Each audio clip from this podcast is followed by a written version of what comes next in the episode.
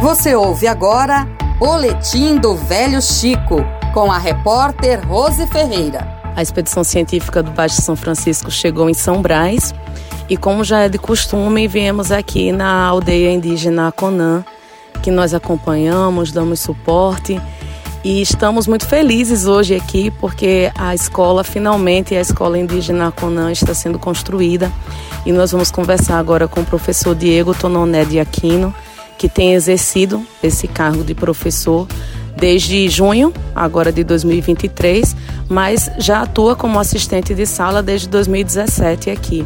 Diego, bem-vindo à Rádio FAO, bem-vindo à, à, à, expedição. Conta um pouco pra gente da tua história como professor, tua formação, sua origem. Primeiramente, bom dia para todos. A minha origem foi uma origem, nasci na aldeia Cariri Chocó, onde devido à necessidade, me transferi à aldeia indígena Conã, onde hoje estou e me considero um indígena Aconã. No caso da minha formação foi muito difícil, porque hoje em dia, como todos sabem, quem não tem condições financeiras, nós não temos condições de cursar um nível superior. E graças a Deus, e desde de já agradeço ao CLIND, que foi um curso de licenciatura intercultural indígena que proporcionou não só a mim como os outros indígenas de outras aldeias indígenas a estar cursando no nível superior para dar suporte aos profissionais que atuam como professor dentro das escolas indígenas.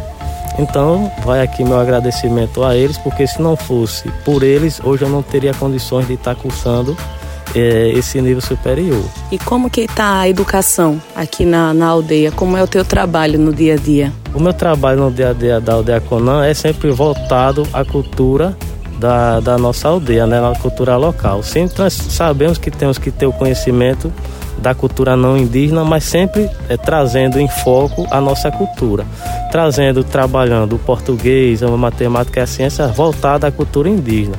E desde já não é uma luta que eu frequento de hoje, junto com outros colegas, outros indígenas, que nós temos um fórum de educação que estamos lutando para formar dentro do, da Secretaria do Estado de Alagoas um currículo específico para a categoria de professor escolar indígena, que não temos no momento. Então, a gente está tentando formar um currículo específico para que seja trabalhado dentro das comunidades indígenas. Apesar de hoje não ter, eu, como professor, me sinto na autonomia de exercer essa profissão, trazendo a cultura do meu povo para a sala de aula. Trazendo trabalho como na matemática, trabalhando com sementes, na produção textual com histórias, com roda de conversas, na questão geográfica, através das nossas caçadas, da geografia do nossa, da nossa comunidade.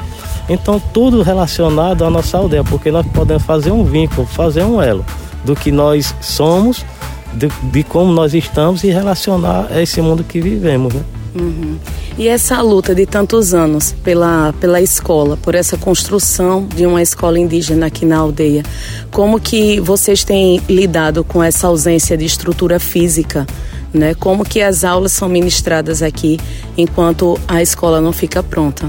Há mais de 20 anos que o meu cacique, José Saraiva Irmão, vem lutando pela construção da escola. Hoje em dia ele se encontra, é, não se encontra apto a estar mais na luta como estava antes, devido a problemas de saúde, mas continua os outros indígenas por essa luta. Hoje em dia, graças a Deus, está construindo, mas nós continuamos da mesma forma, é, ministrando as aulas debaixo de árvore, em garagem, até que consiga construir a construção da, da escola, consiga ser concluída. Então, a administração da aula, ela procede um dia num canto, outro dia no outro, com a ajuda da própria comunidade para que eh, a coisa aconteça, para que veja essas crianças sejam alfabetizadas e tenham um futuro melhor, porque nós sabemos desde já que a educação hoje é a base de tudo. Mesmo sendo indígena, nós temos consciência de que através do estudo, através da educação é que a gente podemos voar e fazer voos mais altos, conseguindo profissionais que lutem e que ajudem a comunidade. No caso de ter um dentista, no caso de um advogado e várias outras profissões que venham a suprir as necessidades e carências da comunidade. Uhum. Uma luta de mais de 20 anos, muita luta é, no poder judiciário, porque nós sabemos que nós como indígenas nós temos direito à educação diferenciada, uma educação específica voltada para os povos indígenas. Mas as pessoas que estão à frente têm que saber que elas é quem pode fazer com que isso aconteça, porque eu tenho um direito. Mas essas pessoas competentes que têm as obrigações devem cumprir essas obrigações que têm. para que seja realmente colocada no papel a essa educação diferenciada. Uhum. Porque hoje em dia se fala em educação diferenciada, mas que na realidade nós não temos. Por falta de um prédio, por falta de condições de trabalho, por falta de materiais escolares.